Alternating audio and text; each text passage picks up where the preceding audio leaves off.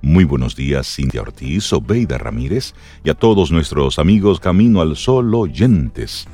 Muy buenos días, ¿cómo están? Hola, muy buenos días, Rey, muy buenos días, Cintia, Laurita. Yo estoy bien. Me gustaría saber cómo están ustedes, cómo les amanece. Muy bien, muy bien. Buenos días. Hola, Sobe, Rey, Laura. Y buenos días a ustedes, Camino al Sol oyentes.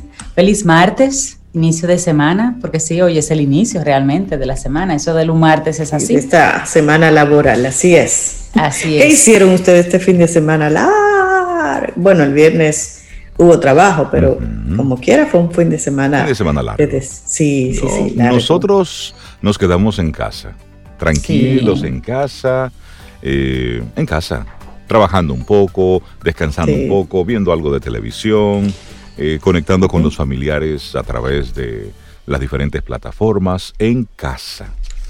Yo también en casa, tranquilita. Sí, pero otras personas creo que no se quedaron en casa, ¿no? Lo que pasó en este fin de semana. Bueno, desde el pasado 21 de enero, desde el jueves de la semana pasada, mucha gente cogió el fin de semana largo que fue mucho más largo que los fines de semana de, Navidad. Así Semana Santa. Sí, entonces. Sí, fueron más días. Sí, bueno, ya, ya estamos en un punto que mira. Ah. Esto hay que dejarlo ya a criterio personal, porque nadie conoce la realidad de cada quien, la necesidad de, real de, tener que salir a otro espacio. Realmente es muy es muy personal la necesidad. Las personas que tienen niños, las parejas que tienen niños pequeños, no hay forma, o sea, hay que buscarle la vuelta a esos chicos que no entienden por su edad, no entienden qué está sucediendo. Entonces, yo llegué a este punto que lo, que lo único que pide es que se cuiden, que donde vayan se cuiden, que de donde salgan se dejen esas personas cuidadas, que no transporten el problema de un sitio al otro, que tomemos en cuenta que esas ambas cosas deberán convivir. Hay un Vamos a tener que tener este... Hay un hastío, hay un cansancio, esa es la realidad. Mientras el gobierno está flexibilizando normas, bueno, hoy, a partir de mañana, tenemos ya una flexibilización del, horario de toque de queda. No es, menos es hasta las 7 de la noche, ¿verdad? Exactamente. 5 de la mañana, 7 de la noche, libre tránsito, hasta las 10. Hasta las 10, exactamente de lunes a viernes, ok. Entonces ya la gente está cansada, es, es cierto, pero en ese cansancio no olvidemos, no olvidemos que el virus está ahí, que lo de la vacuna, aunque ya comienzan a ponerla, sigue siendo una especie de placebo. La misma OMS dice hoy que la vacuna no erradica el COVID. Dice que las dosis van a servir para evitar la mortalidad y las infecciones. Entonces, eh, hay mucho todavía por, por investigar, por conocer, por seguir trabajando con las vacunas, eh, que mucha gente piensa que con eso se va a solucionar todo, pero no es la verdad. Es decir, el COVID no se va a erradicar con la aplicación de las vacunas. Punto. ¿Usted se podrá quitar la mascarilla una vez se vacune? No. Hay una serie de, de elementos que no van a cambiar aunque usted se ponga la vacuna. Entonces, es nosotros aprender a convivir con todo esto, con la mascarilla, con el lavado de las manos, con el distanciamiento físico, con el no exponerte sin necesidad a aglomeraciones. Es ahí que tenemos que ir pensando todo esto. Y, se entiende, ayer la playa de Boca Chica estaba, bueno, ahí no cabía ni un mandado, como decían. Mucha gente. Eh, San Cristóbal también, lamentable, una tragedia que se produjo ayer en, San Cristóbal a propósito de un accidente de tránsito que, o el choque de dos vehículos ahí en una playa que dejó un saldo de una pareja muerta. Son de esas cosas lamentables porque están combinadas con, con un estado emocional eh, alterado con, un nivel de susceptibilidad, de, agotamiento, de cansancio, que, que hay que ver nosotros como sociedad cómo enfrentar este tipo de temas. Así es que hoy arrancamos nuestro programa Camino al Sol. Sobe, Cintia, con, con ese buen ánimo, con esa buena vibra, con esa intención de hacer de este martes un día especial. Y hoy, el tema que queremos proponerte, Sobe, y a ver, dímelo ahí. A veces vale rendirse. Y está bien.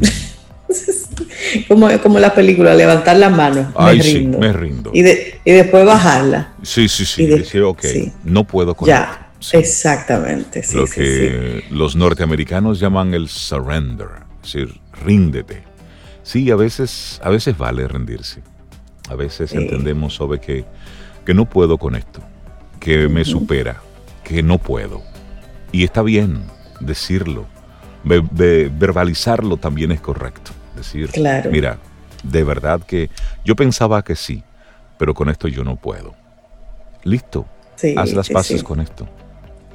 Sí, pero también siempre acompañamos ese mensaje del día con una actitud. Y la de este día acepta las distintas perspectivas, porque siempre las hay. Estar abierto a verlas y aceptarlas, porque es, así. De eso se trata la vida, unos en gozo, otros en un hospital, unos con máscara, otros sin máscara. Ahí lo importante es seguirse cuidando. Y ahí no rendirse en esa, en eso no, en esa no. Aquí no podemos desmayar y eso es un compromiso que tienes con la vida, hoy y mañana, y seguir, ¿eh? y no desmayar. He ahí la técnica con todo esto. Por eso, Así es. solamente cuando tú te rindes en estas oportunidades es que tú le das oportunidad a que surjan entonces otras ideas, otros pensamientos, otras personas que de repente sí tienen la respuesta que tú en ese momento no, no la tienes. Y está bien.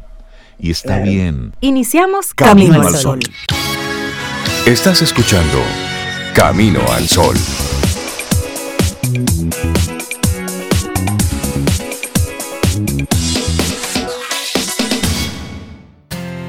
En Camino al Sol, la reflexión del día.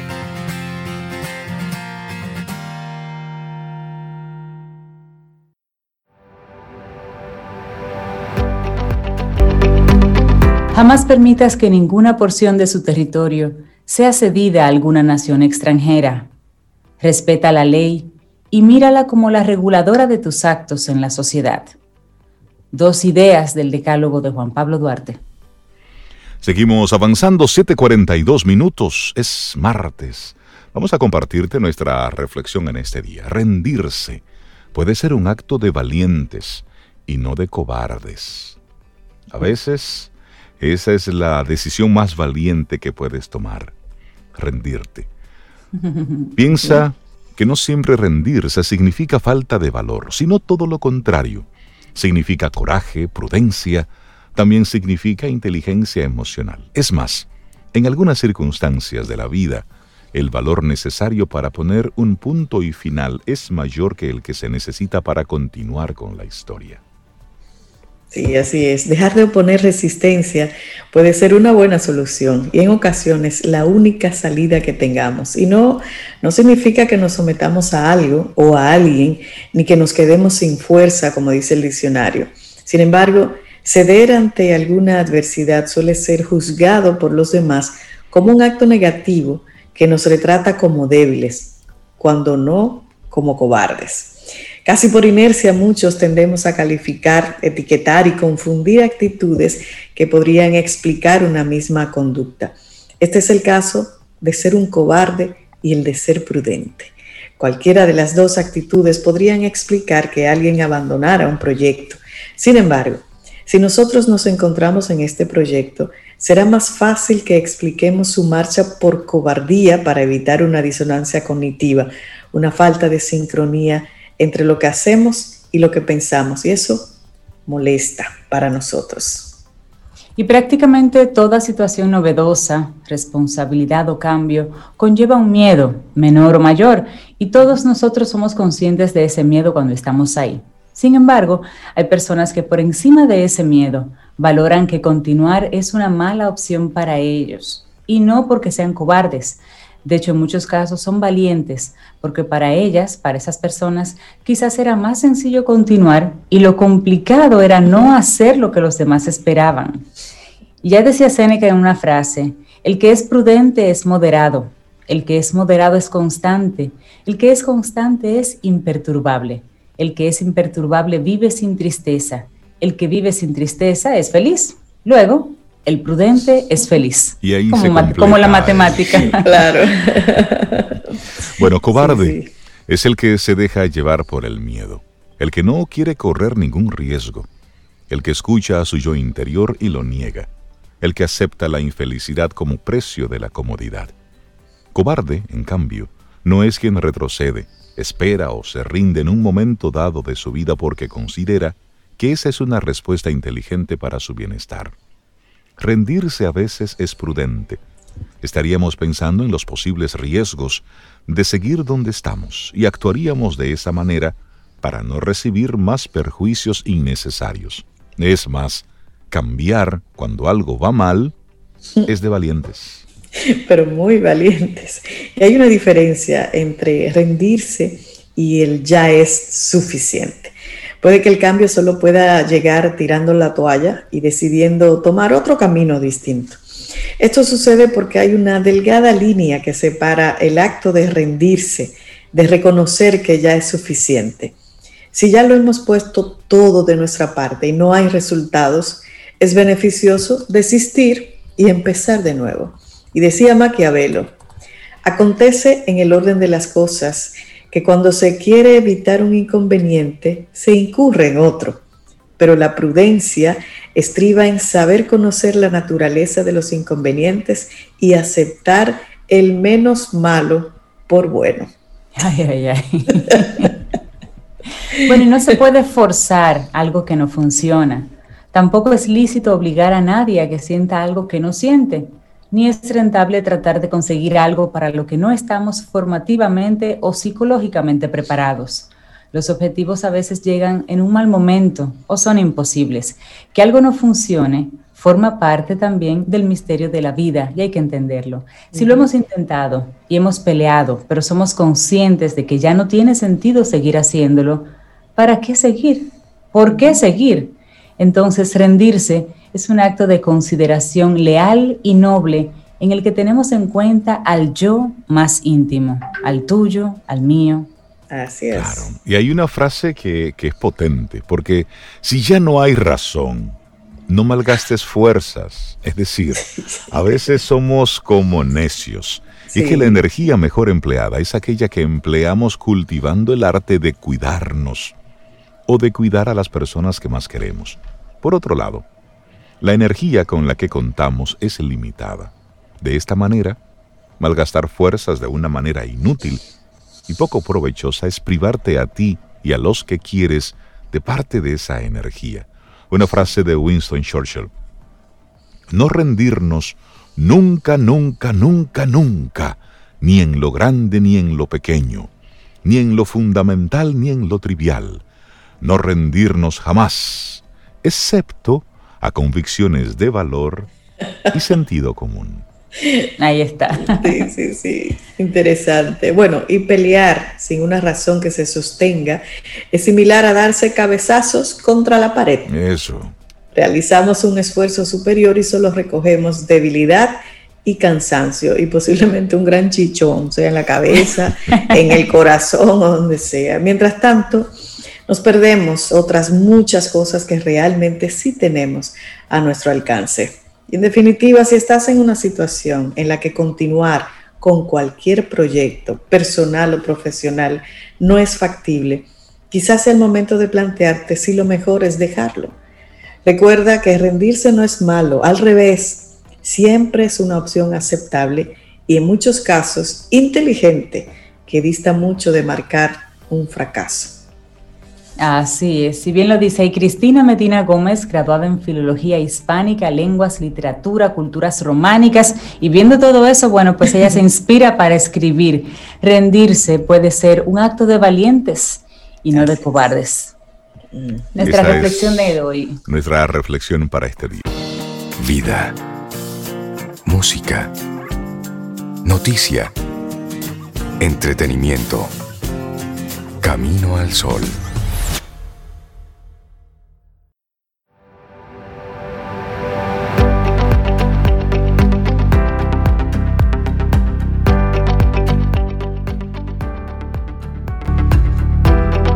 Seguimos compartiendo aquí parte del decálogo de Juan Pablo Duarte y una de esas ideas maravillosas dice, considera la política como una de las más nobles actividades humanas.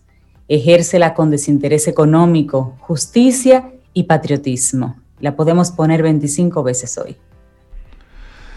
Me gustó eso. Me gusta eso. Considera la política como una de las más nobles actividades humanas. Ejércela con desinterés económico, con justicia y con patriotismo. ¿Se imaginan si, si nosotros le dijéramos a los senadores, a los diputados, a los que están ahí, a los que fueron elegidos por voto popular, ok, miren, nosotros quisiéramos que ustedes conecten con ese pensamiento de Juan Pablo Duarte, sí. Ejercerla con el desinterés económico y que ustedes no cobren esos jugosos salarios. Ni reciban, beneficios adicionales. ni reciban esos beneficios adicionales. A ver cuántos de esos se van a quedar en esa curul. Sería un buen ejercicio, ¿eh? Sería un buen ejercicio. Vamos avanzando, son las 7.56 minutos. Sobe solamente se ríe. Darle nosotros la bienvenida, los buenos días a, una, a, una, a un ser humano, a un alma muy especial, con la que nos encanta conectar aquí en Camino al Sol. Ella es escritora, profesora, educadora y es una mujer que nos conecta siempre con contenidos, con, con libros, que va mucho más allá y nos pone entonces a pensar en otra, en otra frecuencia. Delta Eusebio, buenos días, bienvenida a Camino al Sol, ¿cómo estás? Gracias, yo estoy muy bien y recuerda que yo soy la abuelita de Camino al Sol. Se te olvidó eso. Buen día, Me encanta. Buenos días, Delta. Para en el corazón, porque nada más nadie es más joven que nosotras. Espíritu. a propósito de lo que tú decías, Reinaldo, si los eh, senadores aceptan tus retos, se convertirían en ecohéroes. En ecohéroes. Es cierto. Y entonces estarían en el libro que vamos a precisamente a conocer hoy. Claro que sí. El libro de este mes es fabuloso. Se llama Ecohéroes. Es una invitación a trabajar por nosotros mismos, por la casa planetaria. Yo cuando lo descubrí me, quedé encantada, entré en un estado de maravilla. Maravíllome. Maravíllome. y es una recopilación que hace el periodista español Carlos Fresneda recoge las voces de 100 activistas, algunos famosos y conocidos por nosotros como Greta Thunberg o Jane Goodall y otros que yo en mi vida había oído mencionar. Son gente que están trabajando el día a día por un mundo mejor y eso me encanta y, me, y me llena de esperanza porque aquí en República Dominicana tiene que haber muchos ecohéroes y ecoheroínas desconocidos que quizás a partir de, de este pequeño espacio vamos a ir descubriendo. Por ejemplo, tenemos a, Gordon Hampton, como comentábamos hace un ratito, que es un ecologista acústico, que se ha dedicado a trabajar por el silencio del planeta, por la salud emocional y física. Nosotros que vivimos en un país con tantos ruidos, una oportunidad para los Caminos al Sol oyentes, hacer una reflexión. ¿Qué puedo hacer yo a partir de hoy para contribuir a la disminución del ruido en mi sector.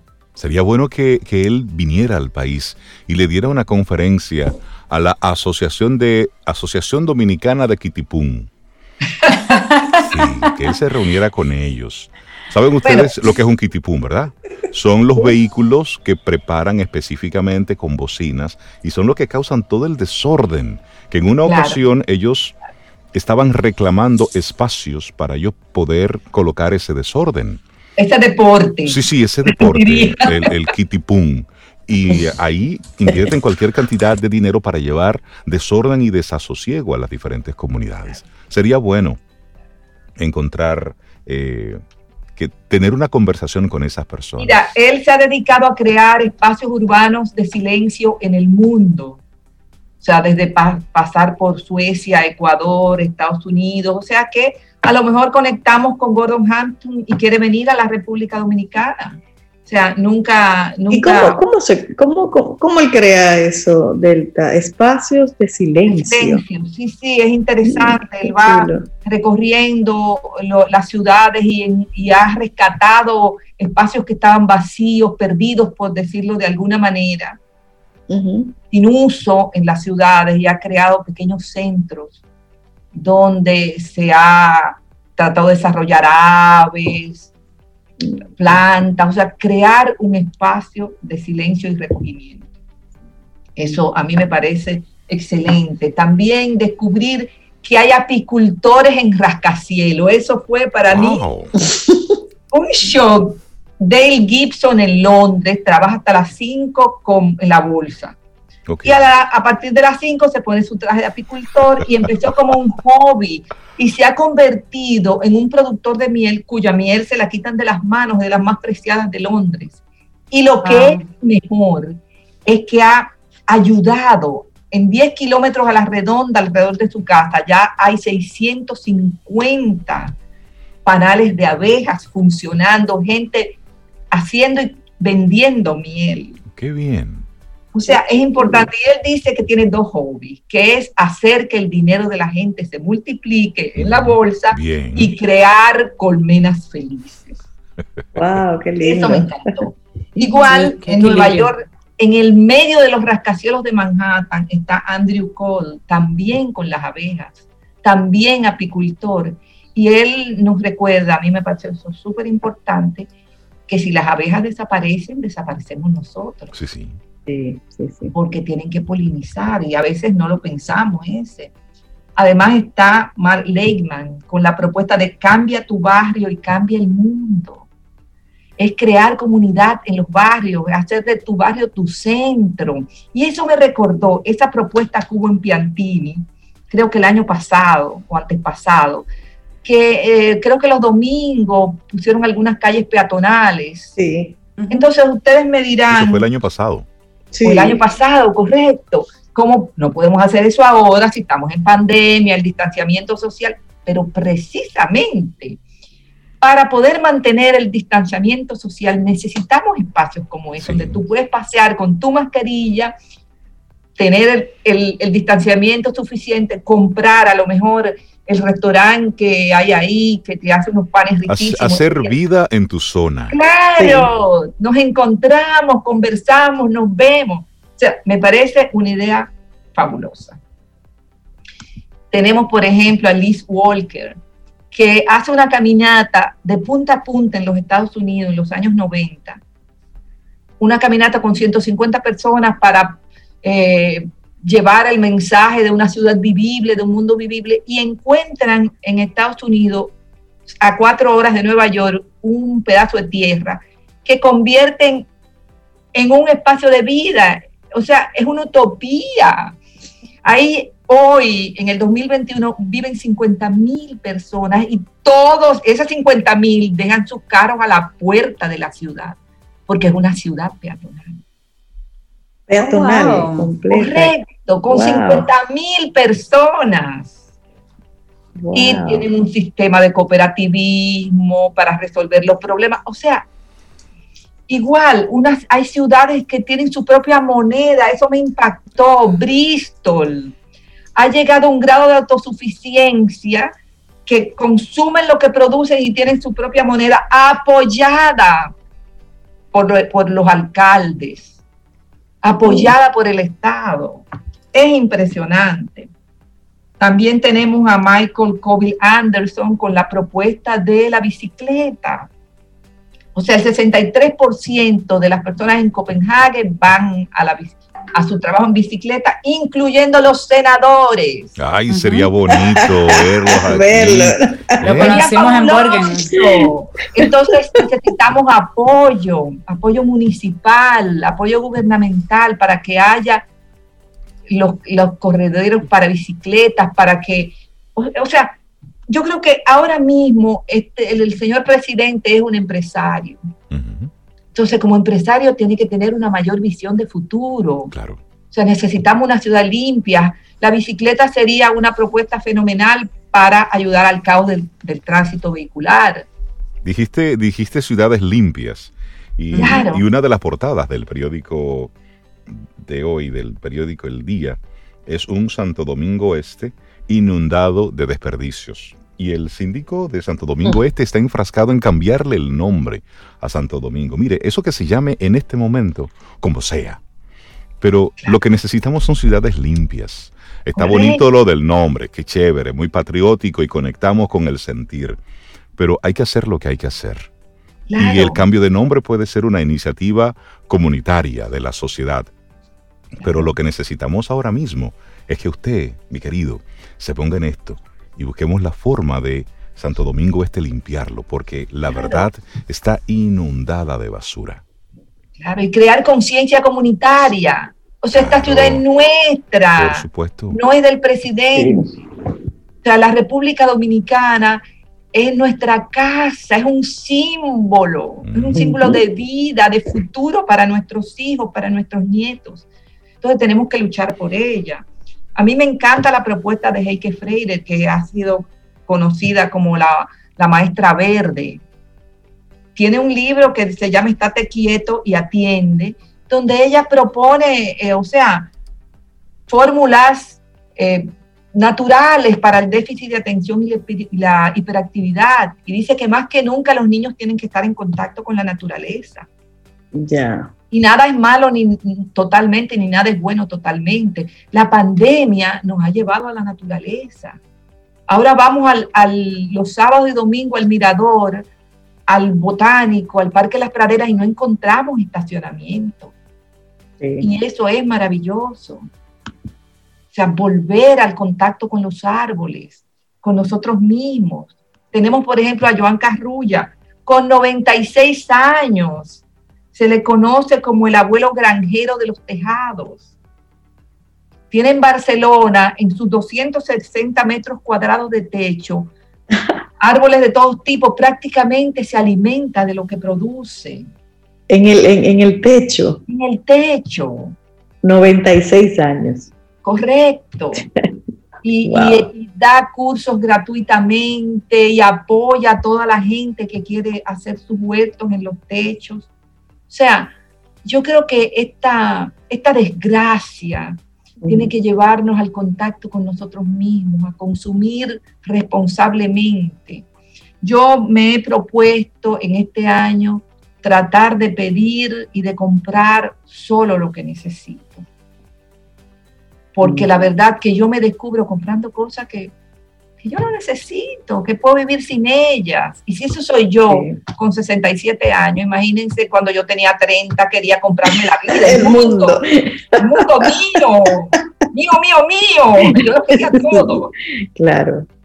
Y había menos en aquel tiempo, ahora los encartes de los periódicos te hacen salivar, como el, experimento del perro de Pavlov, con estas bellezas, Amazon pero bueno, está la reflexión. ¿Qué quiero? ¿A dónde voy? ¿Cuál es el mundo que quiero? Porque a veces caminamos y no nos damos cuenta. Entonces, eh, hay que despertar. Encontramos cada gente, Julia, Butterfly Hill se ató a un árbol 138 días, a una secoya que iban a cortar. Perdón, ¿cuántos? 738 días y estaba en propiedad privada y sobrevolaban los helicópteros amenazándola, invitándola a bajar. Llegaron los taladores. y Eso se hizo eco en el mundo.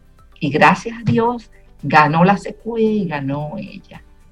Luna, como ella la nombró, está viva. Estamos hablando de más de dos años. Correcto. Ella dice, cuando pisó la tierra apenas podía sostenerse, pero que su, algo cambió al interior de ella a partir de ese momento anda por el mundo haciendo activismo social. Entonces, eh, son maravillas, son regalos, son regalos. Una mujer en la India que se ha dedicado a luchar contra Monsanto. Por Dios. Luchar contra Monsanto es temible. Dan amenazado de muerte, simple y llanamente porque ella dice que las semillas le pertenecen a los seres humanos, que las semillas no tienen dueño. Y se ha dedicado a demostrar que lo transgénico no va a solucionar el hambre, que todo lo contrario, porque acabó en la India con los pequeños productores. Entonces, son, son ecohéroes y ecoheroínas, señores. Totalmente. Qué bueno que, que, tú mm, nos conectas con ese sentir, Delta, de los ecohéroes, porque realmente mucha gente que está haciendo ahí un trabajo silente. Se conoce el de uno que otro, pero el impacto que tiene cada uno de nosotros en la forma de consumir, en la forma de manejar los desechos. Todo eso tiene un impacto. Si tú no ensucias, no se ensucia la ciudad. Si tú manejas bien tus desperdicios, pues la comunidad lo va manejando. Es decir, ese acto de conciencia de cómo desde lo individual tenemos ese impacto en lo colectivo. Hacia ahí es que nosotros debemos aportar. Siempre estamos esperando que sean los demás los que hagan las cosas. ¿Y nosotros cuándo? ¿Cuándo será el momento de crear nosotros esa conciencia ciudadana. ¿No te gusta el ruido? Bueno, pues sé tú el que no haga ruido. ¿No te gusta el desorden? Sé tú el que no haga el desorden. Sí, pero que los demás lo hacen. Los demás. Pero en la medida en que tú estás en un espacio ruidoso y uno hace silencio y otro hace silencio, el tercero se da cuenta y hace silencio, el que queda hará silencio también. Es decir, el poder de uno. Así es. Recuerdo una, una promoción que tenía CNN hace muchos años que mostraba a un, creo que era un hombre, una mujer, no recuerdo, era una persona con unas, unas bolsas en las manos que se paraba frente a un tanque de guerra y hacía que el tanque de guerra se desviara. Y la persona volvía y se colocaba frente al tanque de guerra para evitar que avanzara. Ese es el poder de uno. Claro, claro. Por eso creo que es espectacular, Delta, que hoy nos compartas este, este tema, los ecohéroes, tanto que los necesitamos. Y, las personas de nosotros, muchos de ellos están cerca de nosotros y no lo sabemos. Y la persona Delta que, como Reinaldo, yo, Cintia, Laurita, que querramos como explorar el libro, eh, si pudieras repetir el nombre y ver dónde estaría disponible. Sí, sí, se llama Ecohéroes de Carlos Fresneda y lamentablemente eh, en Amazon. Está en digital y está en papel. Ok, ahí lo conseguimos. y lanzar, señores, que también Librería Cuesta tiene que empezar con los libros digitales. Sí, sí. Sí, hay, que, conectarse, hay que conectarse. Porque es una, es una forma rápida y barata. Por ejemplo, ellos no pueden tener un almacén lleno de libros en esta crisis, pero pueden tener los libros virtuales. Claro. Y ahí se va y, forma parte de la dinámica en la que estamos involucrados. Delta Eusebio, muchísimas gracias por compartir esto con nosotros. La gente que quiera conectar contigo, sabemos que siempre estás desarrollando encuentros, talleres. Eh, ¿cómo, ¿Cómo se pone en contacto contigo? www.paladrastejidas.gmail.com y 829-917-6359. Ten un buen día, un buen despertar. Hola. Esto es Camino al Sol. Camino al Sol.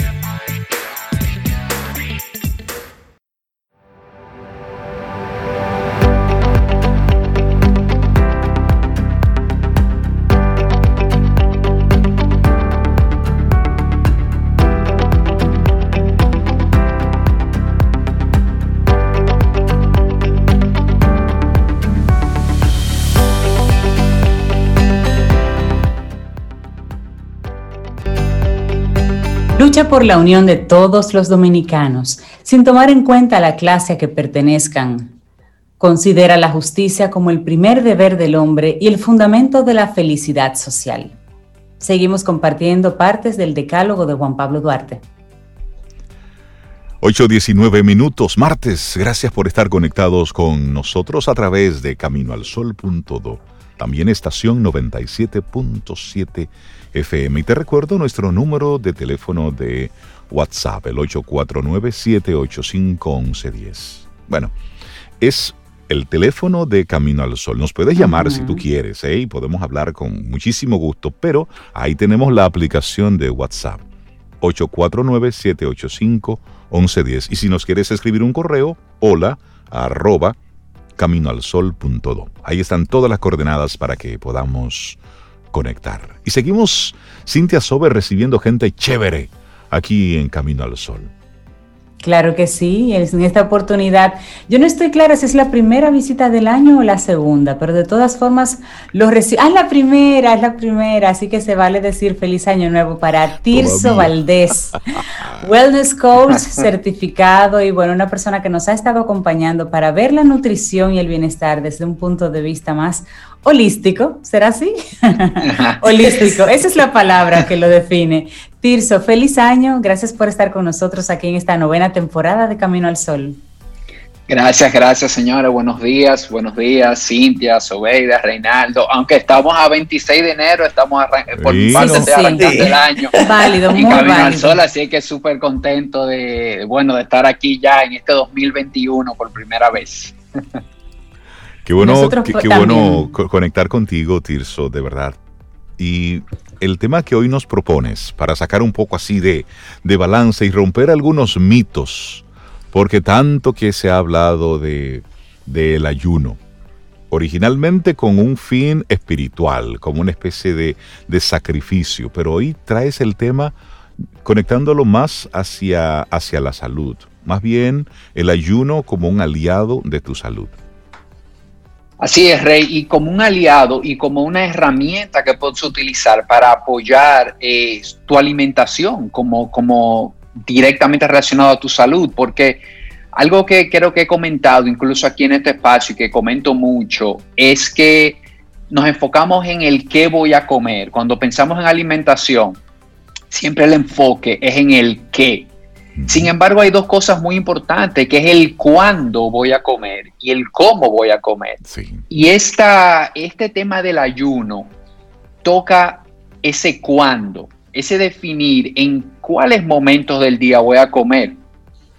Y creo que ahora en pandemia es, es muy interesante ver este tema porque si bien es cierto que hay muchas cosas sobre el COVID que aún no sabemos, que aún estamos descubriendo, que aún se están estudiando, ya muchos de los científicos que, han visto el, COVID lo han asociado con temas de sobrepeso, lo han asociado con temas de que un alto porcentaje de las personas que se complican tienen un sobrepeso. Entonces, es interesante que podamos ir viendo nuestra alimentación, ir viendo qué cosas podemos hacer para mantener ese peso saludable, saludable de acuerdo a nuestra contextura, de acuerdo a la edad en que estamos, ¿verdad?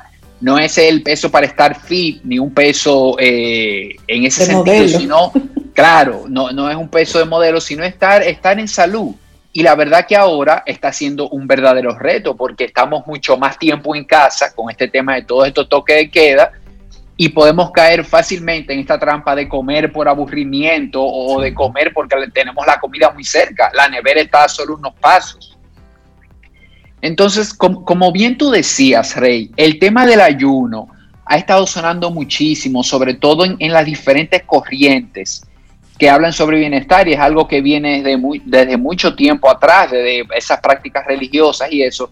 Y la verdad es que hay, hay mucha ciencia detrás de este tema del ayuno, se ha estudiado bastante, pero la idea con el comentario que quiero hacerle hoy en torno a esto es algo práctico, algo que, puedas considerar si, si, puede funcionar para ti. Vamos a verlo de una manera práctica. Entonces, el ayuno, como se está comentando en términos de bienestar hoy, es ayuno intermitente, más que enfocarte en restringir comida por, por largos periodos de tiempo, que no es recomendable incluso durante una pandemia, porque a veces no sabemos cómo el cuerpo va a responder a eso.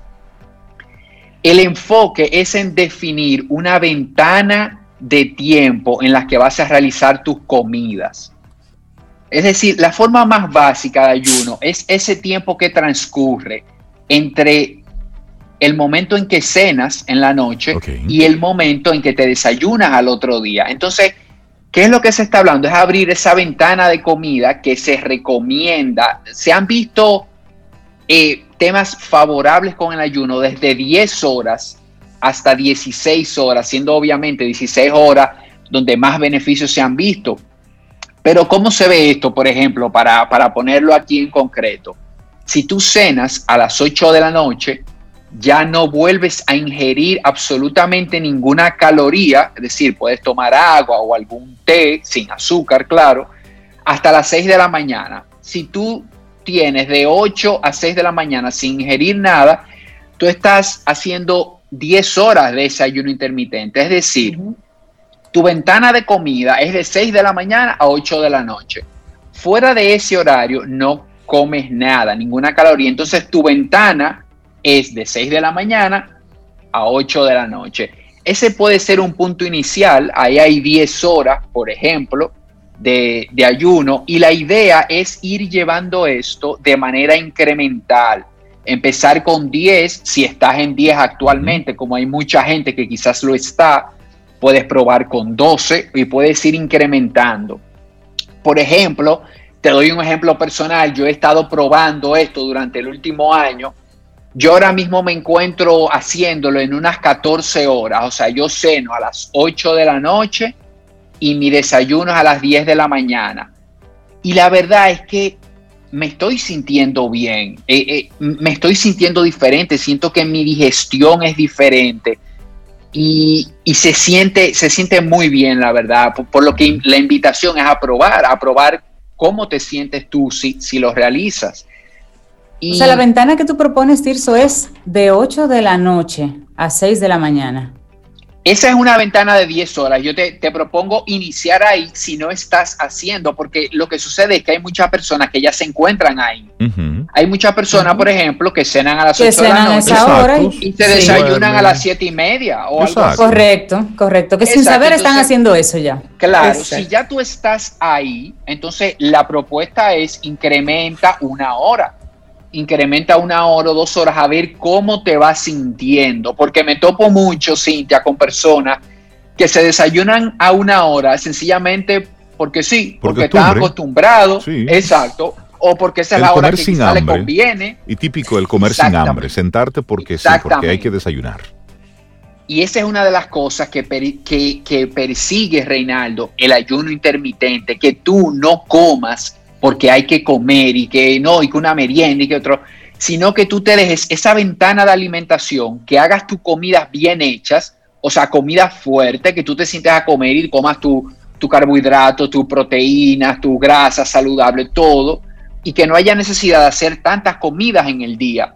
que es algo contrario a lo que nos han vendido, de que hay que comer muchas veces al día. La verdad es que, las nuevas siete veces al día. Claro, claro y las nuevas corrientes de bienestar se están yendo mucho a tener este ayuno intermitente, estas ventanas de comida. Y, es interesante porque ya están estudiados puntualmente los beneficios que genera el practicar este ayuno intermitente y entre estos están mejor control de peso, se normalizan tus niveles de insulina, reduciendo muchísimo el riesgo de diabetes, se regula tu presión arterial también, y, tienes unos niveles mayores de energía. Y esto puede sonar hasta contradictorio, porque hay personas que me dicen, Tirso, pero es que yo hago ejercicio en la mañana, yo realizo actividad física, yo, tú me dirías que la hagas sin haber desayunado.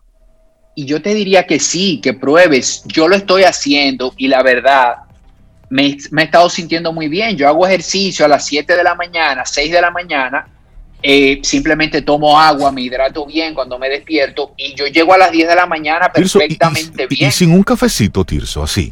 Es decir, pasta de dientes y vamos arriba. Y un cafecito. Sí, ahí está Rey negociando el café. en mi caso, Rey, pero te, diría algo. Eh, el café sin azúcar. Sin, azúcar, claro. Claro, el café sin azúcar puede estar en esa. Sobe y yo así. así que no lo tomamos, Reinaldito. Sobe y Rey pueden, se pueden hacerlo. Definitivamente yo tengo conflictos ahí. Pero Tirso, ¿hay alguna contraindicación para una persona pueda intentar llevar un proceso como este de ayuno intermitente? ¿Alguna condición física, alguna condición médica? Las únicas eh, contraindicaciones que, les comentaría sería que estés trabajando actualmente en algún desorden alimenticio, ah, que tengas algún desorden alimenticio actualmente, que estés embarazada o que estés lactando. E, en esas condiciones te diría, no, quizás no intentar esto del ayuno hasta que no estés en una situación diferente. Pero después todo el mundo adicional a esto puede empezar. Y la idea, Cintia, es llevarlo incremental, no hacer cosas de golpe, es adicionar una hora, ver cómo te sientes, adicionar dos horas luego, ir viendo cómo te sientes para respetar tu individualidad como persona, ¿verdad? Y cómo, cómo vas tú en el proceso. Y como hablábamos ahorita, a veces, porque a mí me pasa, a veces uno hasta sin darse cuenta ya está haciendo ayuno intermitente, sin tener conciencia de que lo está haciendo. Yo, yo lo descubrí que yo lo hacía sin darme cuenta. Ahora lo hago a conciencia. Sí, sí, sí. A mí me pasó que cuando, bueno, lo vi, yo hacía 10 horas inconsciente. Entonces ahí di el, el, pequeño brinco a 12 horas y empecé a probar. Y la verdad, estoy en 14. Todavía 16 a mí siento que, que para mí es mucho quizás. Pero con 14, la verdad que me estoy sintiendo bien. Y, y otro detalle importante aquí, que puedes hacerlo, comenzar también varios días a la semana. O sea, quizás puedes comenzar lunes, miércoles y viernes hago este tipo de, ayuno y ya los otros días para ir como adaptando el cuerpo y para que el proceso sea más llevadero para ti. Sí, me gusta mucho esa idea. Tirso, y las personas que son un poquito comelonas, que comen varias veces al día, me inscribo ahí. ¿Cómo nosotros, si quisiéramos, sí, yo soy comelona, yo como poquito, pero muchas veces al día, ¿cómo yo puedo, por ejemplo, cuando llegue ese momento en que quiero consumir algo, no romper con ese compromiso del ayuno intermitente. ¿Qué yo puedo, qué yo puedo ingerir, qué yo puedo hacer en ese momento para distraerme, digamos? Yo te diría un par de cosas, Cintia. Primero, que te asegures de que estás bien hidratada, porque el, cuerpo a veces confunde una cosa con otra. A veces nos da ese impulso de comer y en realidad es porque estamos un poco deshidratados. Y, te diría, bueno, tómate un vaso de agua, tómate algo, agua, ¿verdad? Y otra cosa que te diría es que empieces a tú misma, cada vez que te vas a llevar algo a la boca, cada vez que te da ese impulso de preguntarte, ¿por qué quiero comer? O sea, tengo hambre, realmente. O, hay una emoción en el medio, o, qué es lo que quiero, quiero romper con este momento que quizá no está siendo muy agradable. Entonces es irte preguntando cada vez que vas a comer, eh, si en realidad tienes hambre o por qué estás comiendo. Y quizás una tercera cosa, Cintia, asegurarte que cuando haces las comidas fuertes, diríamos el desayuno, la comida y la cena, estás haciendo una comida completa, una comida de nutrientes. Porque un ejemplo, muchas veces a veces te sientas y te comes un plato de espagueti solamente. Te estás comiendo muchos carbohidratos eh, de una sola sentada, pero quizás estás descuidando los otros grupos importantes, esas proteínas, esas grasas. Entonces, no estás poniendo a tu cuerpo la cantidad de nutrientes que necesita y por eso viene el tema de los antojos, de que, de que es el mecanismo del cuerpo de decirte, mira, me falta algo, échame, algo. échame algo de combustible, claro, claro. Buenísimo. Yo sé que con, esa pregunta muchas personas están ahí eh, teniendo respuestas. sí, y la verdad... Ah, sí, no, no, adelante, Rey. Sí, que en ese tiempo del, del, ayuno, tú decías que tú puedes tomar agua o puedes tomar algún té, pero sin nada de calorías, es decir, cero azúcar. Correcto, nada de calorías. Incluso lo del café, puedes intentar una taza de café sin azúcar, un té sin azúcar y, y e hidratar, mantenerte bien hidratado. Esto es súper importante. Mucha, o sea, tus seis, ocho vasos de agua más o menos durante el día, eso es muy, muy importante para llevar estos procesos. Ok. Y, es increíble porque esto es algo de lo que te puedes beneficiar el ayuno intermitente, aunque no tengas sobrepeso. Por ejemplo, en mi caso, yo no lo estoy haciendo por un tema de peso, eh, pero puede beneficiar tu salud, no solo por esos beneficios que ya comenté, que podemos verlo a corto y mediano plazo. E, en, mi, en mi opinión, en mi caso, por lo que más lo estoy haciendo es porque ya se ha estudiado en muchas culturas, muchos países diferentes, esas, esos países en los que hay muchas personas centenarias que han llegado y sobrepasado los 100 años, practican un tipo de ayuno, practican eh, algún tipo de ayuno y lo que se ha linkeado es que hay una relación muy directa entre ayunar y una longevidad. Y no solo longevidad, sino calidad de esa longevidad. Es decir, vivir más años, pero esos años vivirlos con una calidad, con una muy buena calidad. Entonces, esto es súper interesante también como beneficio a largo plazo de ese ayuno intermitente. De hecho, uno de los, de los grandes males que tiene este tiempo es el sobrecomer. Es decir, el tú sentarte a la mesa porque, porque hay que comer. y vamos a la cena, pero todavía estoy lleno del mediodía. No, pero que hay que comer. Y ese hay que ha hecho que, y esas son de los beneficios de esta, de esta sociedad, de este sistema, que se han ido convirtiendo poco a poco en una trampa en sí misma. Así es, Rey. Y la facilidad con que se consigue la comida también es, es abrumante. Tú entras a una farmacia a comprar un medicamento. Y hay comida y tiene un mini supermercado llena de chocolate. O sea, tú vas a una estación de gasolina y ya tienes el, el que puedes comprar lo que. La comida está en todos lados. en todos lados. Eso es, cierto. Tirso, la gente que quisiera hacer esto y que entienda que debe recibir algún tipo de acompañamiento, ¿quién entiendes tú que es el profesional, el especialista que debe acompañar a la persona en ese proceso? Mira, en este proceso un, coach de bienestar puede acompañarte, puede acompañarte incluso un nutricionista, puede acompañarte cualquier profesional de, de la salud de esta parte de alimentación. Incluso en un inicio tú mismo puedes educarte, mismo puedes buscar alguna y empezar quizás, como te digo, pequeño, empezar a, adicionar una hora. Esto no, no representa ningún riesgo para ti, el, ir practicando con esa hora de más a lo, que, a lo que ya estás haciendo. Y eso conectarlo con tu actividad diaria. Si en la mañana tú necesitas un mayor nivel, de, un mayor nivel de, de, energía, de carga calórica, porque realizas algo muy físico, pues sabes que necesitas entonces un buen desayuno. Entonces trata de que tu cena sea lo más temprano posible. Es como ir combinando todo eso con tu estilo de vida. Me gusta la palabra combinando para que cuando también tomemos en cuenta, Tirso, que cuando hagamos este ayuno intermitente, si la comida va a ser una o va a ser o van a ser dos, pues que no sea ahí el típico eh, pollo frito, tal vez, o, chicharrón ahí que, no sé, que tú nos orientes en ese sentido. Ya estamos negociando los tiempos. El que comer ahí, eso es para otra conversación. Tirso Valdés, de Holístico, la gente que quiera conectar contigo, ¿cómo puede hacerlo? Pueden hacerlo a través en Instagram, en mi Instagram, Holístico RD, ahí están todos mis datos, ahí pueden accesar a la página web, suscribirse al blog, y, vienen cosas nuevas este año. Eh, bueno, doy la primicia aquí de que estoy trabajando ya en el podcast, ya eh, he grabado el primer capítulo. Y va a, va a comenzar a salir y por ahí voy a estar compartiéndolos también los enlaces. Así es que Holístico RD, por ahí me pueden contactar y ver todo, todo mi contenido. Buenísimo. Qué bueno, qué pues, bueno. Un gran abrazo y le mandamos un saludo así a la doctora Geraldine que está conectando con nosotros y que le gusta lo que, lo que Tirso ha compartido en el día de hoy. Sí, me, hacen falta las recetas.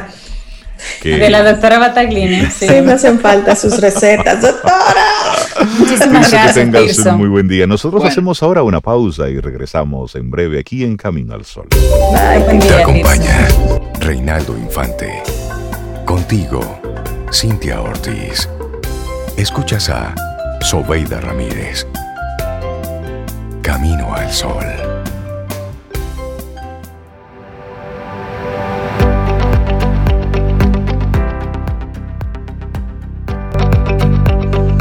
Lucha por una sociedad libre de privilegios políticos o económicos que se opongan a la unión armoniosa de todas las clases sociales. Considera a Dios, la libertad y a la patria como los supremos intereses del pueblo dominicano. Seguimos avanzando 8.41 minutos, es martes y estamos a 26 de enero, día en el que estamos recordando el natalicio de Juan Pablo Duarte. Y seguimos, seguimos conectando con gente, con gente chévere, con gente que está haciendo cosas buenas por nuestro país y darle los buenos días, la bienvenida a Gisela Eusebio de la Fundación Gisela Eusebio. Buenos días, bienvenida a Camino al Sol, ¿cómo estás? Gracias, feliz de estar en contacto con ustedes y con todos los Caminos al Sol oyentes. De verdad que ese mensaje, esa palabra de Duarte eh, me, llegó al corazón porque de verdad que desde esta, ese entonces se está trabajando por las igualdades sociales y de todo el pueblo dominicano. Así es, así es. Qué, bueno, tenerte por acá, Gisela. Y tú siempre trabajando en pos de los dominicanos también a través de tu fundación. Cuéntanos un poquito de, lo nuevo que traes para este año.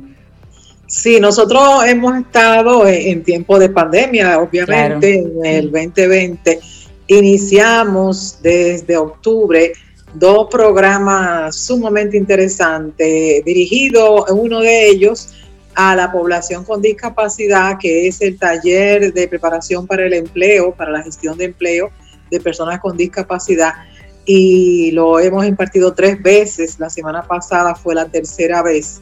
Y en este taller lo que queremos es, independientemente las circunstancias económicas adversas que tenemos y todo eso, pues mantener a la población con discapacidad preparada preparada porque hay muchas empresas que tienen el compromiso de cumplir con la ley 513 que ustedes conocen que establece que el 2% de la nómina de las empresas privadas y el 5% de las nóminas de las empresas públicas sea por personas con, con, discapacidad, buscando la igualdad eh, y el derecho al trabajo que se ha reconocido para las personas con discapacidad, que este derecho ha estado vulnerabilizado, o sea, eh, en todos estos años. Entonces, consciente de esa necesidad de que para que las empresas puedan contratar personas con discapacidad por sus competencias, el colectivo tiene que estar listo, preparado,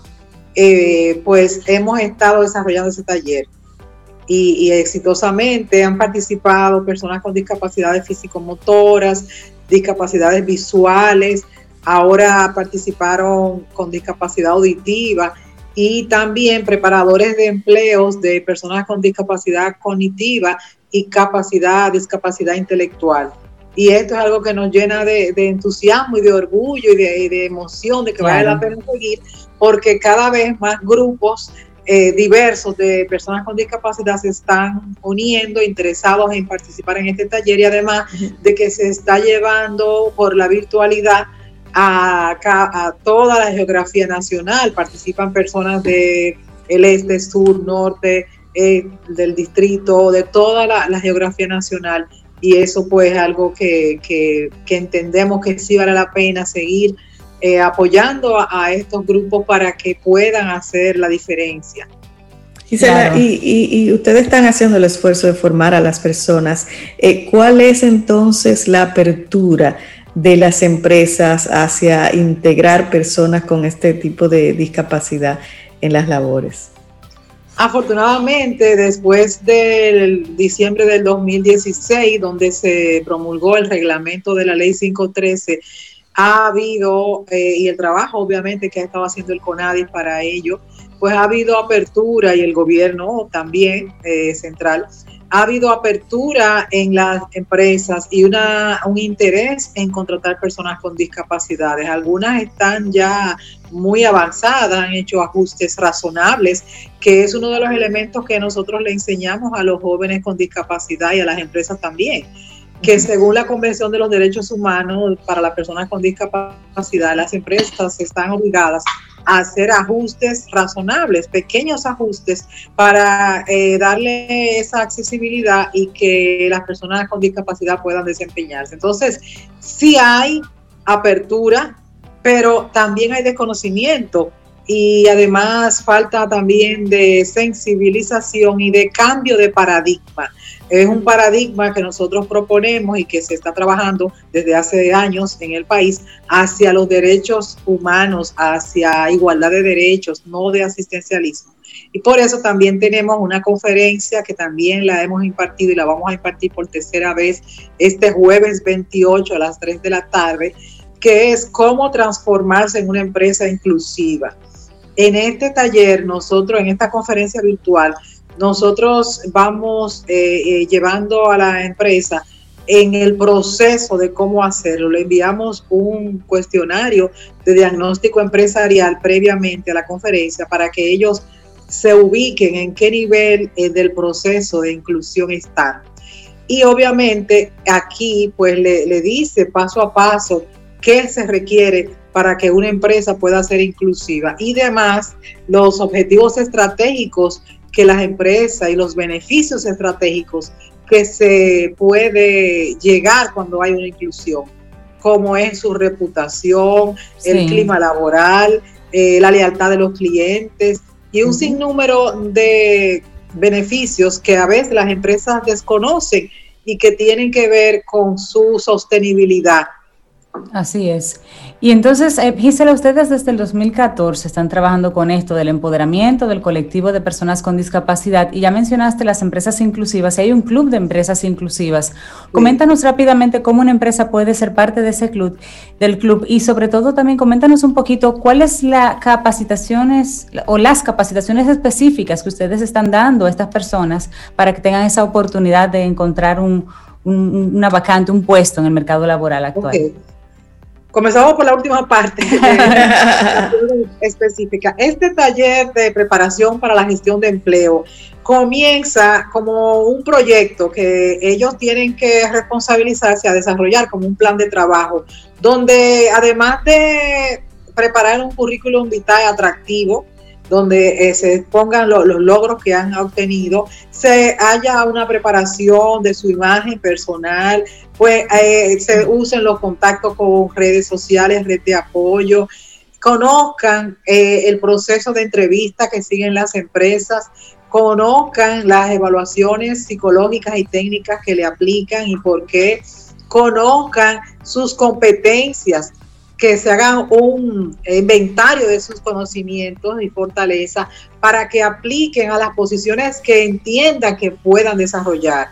Y obviamente en ese proceso también cómo responsabilizarse para mantener el empleo, organizando su vida, organizando su medio de transporte, todo el proceso y obviamente conociendo esos ajustes razonables para que cuando sea eh, entrevistado le pueda sugerir a su empresa, si es una persona con discapacidad, de informarle, miren, nosotros en la Fundación de Ciego le ofrecen eh, software y eh, teclados eh, que pueden ser amigables y, pueden ayudar lectores, muchísimos aditamentos electrónicos que le facilitan mucho la accesibilidad y el buen desempeño en el trabajo. Entonces, por otro lado, desde el 2014 que estamos trabajando y esto también con el programa Coaching para más capacitados, busca empoderar a las personas con discapacidades para que puedan eh, gestionar sus empleos, negociar sus salarios,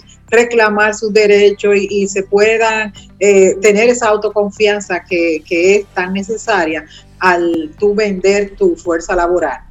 Y en el tema de las empresas, pues también nosotros, en las empresas inclusivas, es un grupo de empresas que tiene la disposición desde antes de que se promulgara la ley y el, reglamento de contratar personas con discapacidades. Eh, personas, empresas que tienen esta filosofía, esa creencia de que sí, la, la sostenibilidad es necesaria a través de la diversidad y de la inclusión. Entonces, ¿Qué hacemos con ese club de empresas inclusivas? Le proveemos candidatos de los egresados de nuestros programas de coaching para más capacitados, eh, que le aplicamos pruebas eh, de test disc, le aplicamos eh, entrevistas, investigamos su referencia, le enviamos un reporte. Conectan a una persona con la otra. Exactamente, para que ellos puedan confiar en la persona que le estamos presentando. Además de eso, le damos acompañamiento. Si requieren que le visitemos, hagamos una reunión, una inducción laboral con el departamento el cual la persona va a ingresar. Hemos tenido reuniones con el staff de, ejecutivos para que entiendan cómo tratarlo y también le damos charlas de sensibilización in-house a las empresas internamente. Y ahora pues también eh, le acompañamos a través de esta conferencia de cómo transformarse en una empresa inclusiva para que sepan el paso a paso para llevar la empresa hacia la inclusión y las ventajas competitivas que esto representa. Las personas que estén interesadas en formar parte de esta conferencia el jueves 28 de enero, eh, Gisela, ¿cómo conectan con ustedes? Sí, es gratis eh, todos los servicios que ofrecemos. pueden llamar al teléfono 809 740-7560 y también en Instagram tenemos la cuenta, ¿verdad?, de la fundación, que es Fundación Giselle Eusebio en Instagram y también en Facebook. Eh, esperamos y de verdad que serán bienvenidos todas las empresas que quieran conocer cómo transformarse en una empresa inclusiva. Buenísimo. Gisela Eusebio, muchísimas gracias y felicitarle por, por este trabajo que han estado haciendo desde hace tantos años. Porque una cosa es decir, hablar de la inclusión, otra cosa es, es ejercerla, es, trabajar, estar conectado con ello. Gisela, siempre bienvenida aquí a Camino al Sol. un gran abrazo. Gracias, ¿eh? porque siempre tengo un espacio allá y, gracias por abrirme las puertas. Que tengan un lindo día. Gracias, gracias. Un abrazo, Gisela, papá. Y esperamos que hayas disfrutado del contenido del día de hoy. Recuerda nuestras vías para mantenernos en contacto. Hola arroba caminoalsol.do. Visita nuestra web y amplía más de nuestro contenido. Caminoalsol.do. Hasta, una, próxima, edición. Y pásala bien.